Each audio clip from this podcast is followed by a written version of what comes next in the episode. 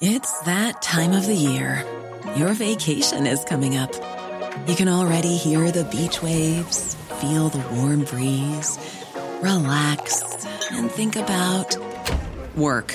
You really, really want it all to work out while you're away. Monday.com gives you and the team that peace of mind. When all work is on one platform and everyone's in sync, things just flow wherever you are. Tap the banner to go to Monday.com.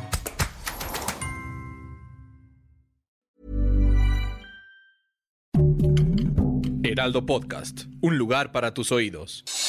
Noticias del Heraldo de México.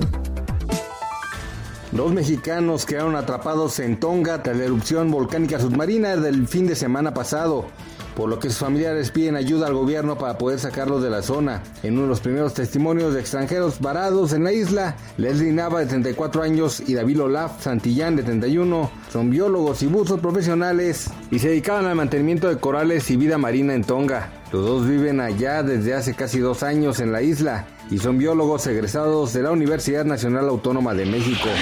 El alcalde de Miguel Hidalgo, Mauricio Tabe, informó a través de su cuenta de Twitter que dio positivo a COVID-19. No obstante, aclaró que presenta molestias leves y llamó a la población a seguirse cuidando.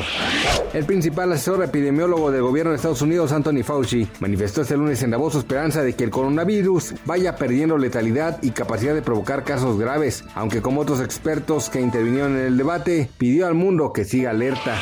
Maribel Guardia dio positivo a COVID-19 por segunda ocasión y dio detalles sobre su estado de detalló que tanto su nieto José Julián como su nuera también se contagiaron por lo que se encuentran en cuarentena para evitar propagar el virus a su familia y a compañeros de trabajo. Gracias por escucharnos, les informó José Alberto García. Noticias del Heraldo de México.